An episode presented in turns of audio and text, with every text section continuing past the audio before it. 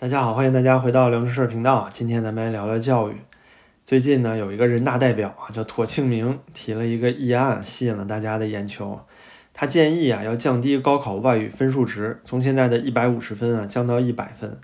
那大家可能知道，现在高考有三科主课都是一百五十分，语文、数学、英语。但是呢，如果把一百五降到一百的话，就等于把这个英语呢降到一个小课啊，差不多跟这个。呃，理综或者是文综里的单科历史、政治啊，或者是物理、化学呀，一个等级了。那他是怎么说的呢？这个人大代表啊，说现在高考模式存在问题。他说外语在高考中所占分值过高啊，耗费学生过多的精力和时间。第二呢，他说外语对很多人实用价值有限，有意思啊。那第三点呢，他说不利于城乡教育公平。最后一点说增加学习负担。其实这是一种啊典型的拍马屁的议案，因为大家也知道，现在中国对抗西方，那连司法独立、三权分立这些东西啊都是旗帜鲜明的反对。那你怎么样防御这些西方腐朽思想啊进到咱们国内呢？像这个八零后啊、九零后啊，甚至都是中国啊和西方，尤其是美国关系很好的时候长大的一代。所以你要说真正的西方势力渗透啊，其实主要是来自于这些美国文化。从这个吃的麦当劳、肯德基啊、可口可乐啊，你看的动画片有变形金刚啊，包括运动，对吧？NBA，包括耐克啊这些运动品牌，甚至包括汽车啊，最早进入中国的也包括别克，对吧？那所有这些美国文化进到中国之后，就会不免的让你啊了解这个国家的语言，了解它的文学，直到了解它的影视作品。那你离不开就要了解它的三权分立，了解它的法治制度。那这样不就哎一点点腐朽你的心智了吗？那现在啊，咱们国家讲究的是啊，我们要往左走，我们要回到那个红色的年代。那你怎么样摆脱这些西方思想的腐蚀呢？你当然要减少对他们语言的了解了。所以这个人大代表讲的这几条啊，其实都是一个意思，就是我们要告别西方腐朽思想。否则这几点如果单独拿出来啊，都完全没有道理。比如说第一个，他说外语在高考当中啊，分数占比过高。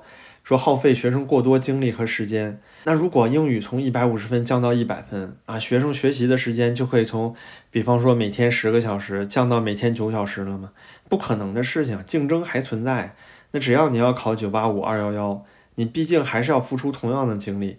英语的分值是降到一百分了，那其他学科你不就学的更猛一点了吗？第二呢，外语对很多人实用价值有限，这就说到点儿上了。很多人根本不需要外语啊！你作为一个小粉红、小韭菜，你在国内老老实实待着，别看什么外国的影视作品啊，天天了解人家又选举啊，又什么两党分立啊，在野党什么的。所以说，在现行的执政环境下呢，英语面临的问题啊，根本就不是什么从一百五十分降到一百分的问题，而是会不会从一个主课变为选修课啊，直至把它边缘化的问题。因为这个英语啊，对于民众来说，其实是一个非常可怕的武器。这次俄亥俄的化学品泄漏事件的宣传就是一个典型的例子。在宣传刚开始的时候，中国政府最主要强调的就是美国对这个新闻进行了打压，抓捕了记者，限制了相关的消息。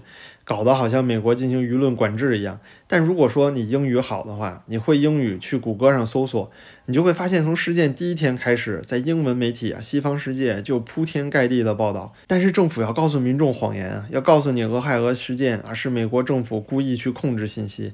那如果说你英语很好，或者说民众普遍有一定的英语水平的话，那你怎么能够维持自己这些谎言呢？另外，你学习英语的过程中，不可避免遇到西方腐朽思想啊，你为了学口语。去看了好多美剧、英剧，你看了《王牌律师》，然后你看了《波士顿律师》之后，你开始发现，哎，这个司法独立是个好东西！为什么我们国家要坚决抵制呢？你就会产生跟政府洗脑思想的那种抵触。那在现在这种啊民族主义思想和主旋律思想占主导的情况下，肯定是不能够被允许的一种情况。至于这名人大代表啊，找借口说啊英语教学会增加城乡教育之间的差距，这就很荒诞了。因为你真的天真的认为城乡之间的教育差距就仅在英语这一个学科吗？你把英语的成绩从一百五十分降到一百分，农村学生考清华北大的概率就会更大吗？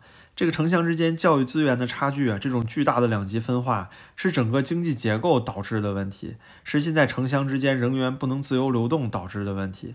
那农村的老师可不仅仅是英语上不行啊，平均的素质上来讲，那语文、数学，难道你觉得跟城市之间差距就不大吗？你就算是降低了英语考试在高考中的占比，那其他的语文和数学考试，农村学生照样有劣势。照样卷不过城里的学生，照样没有城里学生那么好的资源，那么多的补习班。所以说到底啊，这个提案还是为统治阶级服务的，主要目的呢，还是让小韭菜们少接触境外文化，少学英语。到时候啊，多看境内的啊简中媒体，不要学会英语之后翻墙看什么 BBC 美国之音。他就在告诉大家，做好小韭菜、小奴才的本分就行了。那说到这个话题之后啊，讲到小奴隶、小韭菜。咱就不得不提呀，最近有一个挺可怜的姑娘，一个所谓改命女孩，什么人呢？是一个高考誓师大会上有这么一个学霸女，在这个誓师大会上发表的演讲呢，可以说是歇斯底里啊，表情极度扭曲，用近似于呐喊的方式啊，表达出了自己对高考、对胜利的那种渴望。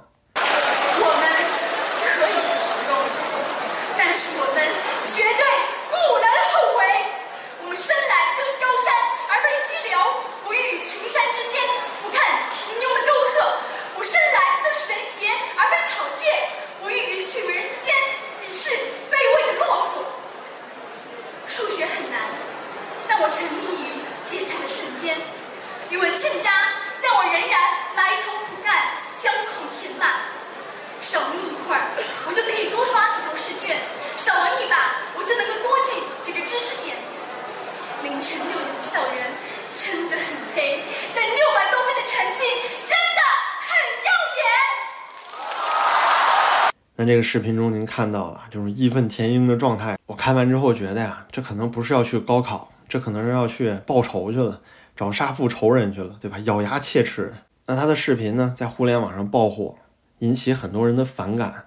那这种反感就和之前有一个中学也是找一个教授去演讲，对吧？政法大学陈教授去演讲，演讲过程中呢，讲了很多功利性的东西啊，讲到好好学习，去美国啊，跟这个老外杂交啊，生混血。就这些言语啊，导致一个学生上台把他话筒抢过来，然后给这个教授一顿批。同样也有很多人啊表达很反感。其实反感的原因啊，无非就是一个，就是这种状态，精神状态，让大家不可避免的会想到那个红色血腥的年代。想到红卫兵上台批斗老师，对吧？抢话筒，慷慨激昂的在广场上发表演讲，要打倒刘少奇，斗私批修，对吧？但其实呢，您看这个女生说的话呀，无非就是一个偏远地方的一个学生，想要通过努力、通过奋斗啊，改变自己的命运。而且很多人还把它联想到了之前有一个所谓改命土猪，对吧？说自己不是农村的土猪啊，说自己要改命，要去拱城里的白菜，让大家会想到这些人。就会感觉很反感。那另外呢，那个陈教授也是一样，他讲的东西虽然很功利，可这就是社会现实啊。自己小时候，很多家长圈里啊都流行一句教育孩子的话，就说你要不好好学习的话，长大就去扫大街。那扫大街不是劳动最光荣吗？扫大街怎么了？我不好好学习，为什么我要去扫大街呢？而且如果要去扫大街的话，那挺好的呀，对不对？劳动光荣啊。但是说实话。你说起来政治正确的那些东西，现实中谁会去做呢？这就是我们讲的，尤其是中共的治国理念，更多的是用道德来治国，不是用法律来治国。他不讲法治的。你看现在中国最爱讲的，从以前愿意讲五讲四美，然后现在呢讲什么社会主义核心价值观，天天要把这些仁义道德挂在嘴边。可这东西能治理社会吗？因为人类啊，天生就是有这种贪婪和嫉妒的个性。美好的事情是正面，不好的地方是它阴影的那一面。人只有这两面拼在一起，才构成一个人。你嘴上说着扫大街劳动最光荣，但你回到家呢，教育孩子，你不好好学习就要去扫大街。像这个陈教授也是一样的，他嘴里说着啊，跟美国人结婚生混血，你觉得他让这个中国人好好学习就是去配种啊？觉得他的言论啊无耻至极。但是呢，很多人啊看到朋友啊跟老外结婚生小混血，说哎你这个小混血真好看，说这个迪丽热巴啊说这些啊就是新疆人长得有异域风情，非常好看。但一说到中国的那个明明画的就是汉人的特征的那些课本上的那些小孩的形象，就说这个丑爆了。那大眼睛、双眼皮、高鼻梁，那是咱们汉人的特点吗？本身就不是咱们的面部特征啊！你天天觉得欧美人那种面部特征，对吧？高鼻梁、深眼眶啊，那种双眼皮、大眼睛，你觉得那个很好看，可能是外国人的长相啊！这不就是人类固有的一种矛盾吗？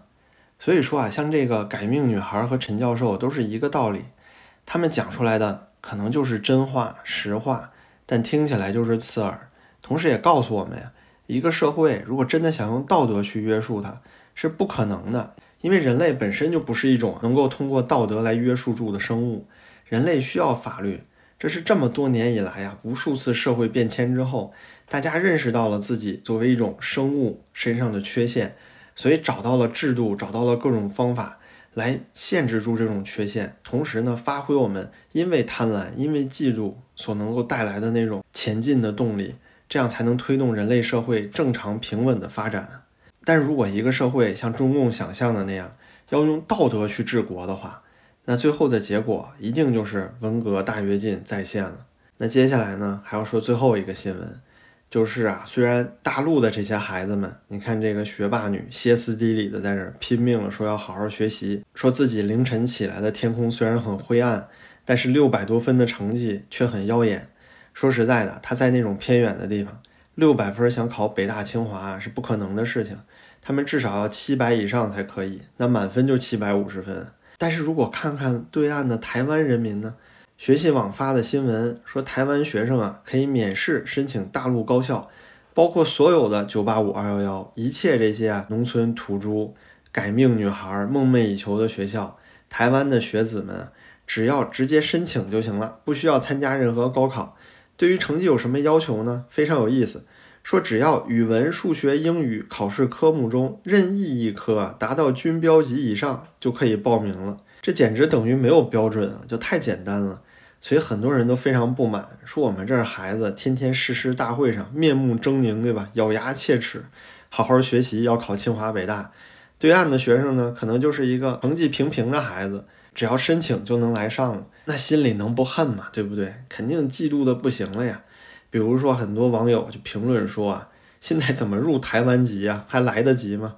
还有人质问说这公平吗？难道台湾学生有三头六臂吗？丢人现眼。但是我想说啊，那台湾的学生现在就是有三头六臂，因为人家是现在中国大陆的政府得需要供着的。中国大陆呢，其实对抗的是台湾的政府。因为只要把政府干掉，台湾岛就是自己的了呀。那怎么干掉这个民选政府呢？当然是先攻击他的民意了。攻击民意几个方法，一个是威吓、威胁，对吧？通过武力绕台飞机飞行啊，东海演习啊，还有就是啊，通过给蜜糖的方式，让台湾民众啊感受到自己哎高人一等。大陆民众呢，好像是二等公民。到了大陆之后呢，有一口台湾腔，对吧？很多大陆人啊，愿意跟他们交朋友，尤其台湾姑娘，那在大陆是太受欢迎了，对吧？声音太嗲了。那最后呢，就会让大家有一种优越感。于是这些台湾的孩子们就会跟自己家乡人说：“啊，大陆挺好的呀，我在这生活特别好，我感觉到自己是一等公民。”那这也是很多啊中国的富裕阶层或者是官二代们、特权阶级到了国外最不适应的一个点。他们是反向的，在国内能够享受各种特权，因为他们也是一等公民。可到了国外之后，因为处处都变得更公平了，相对来说，所以他们失去了那种特权啊，会让他们很不适应。那台湾民众也是一个道理，他们现在在大陆拿到了这些特权，这是政府有目的的给你们的。那如果你们真的说像你们想象的那样，大陆挺好的呀，我们就合并吧，我们就跟着大陆的政府吧。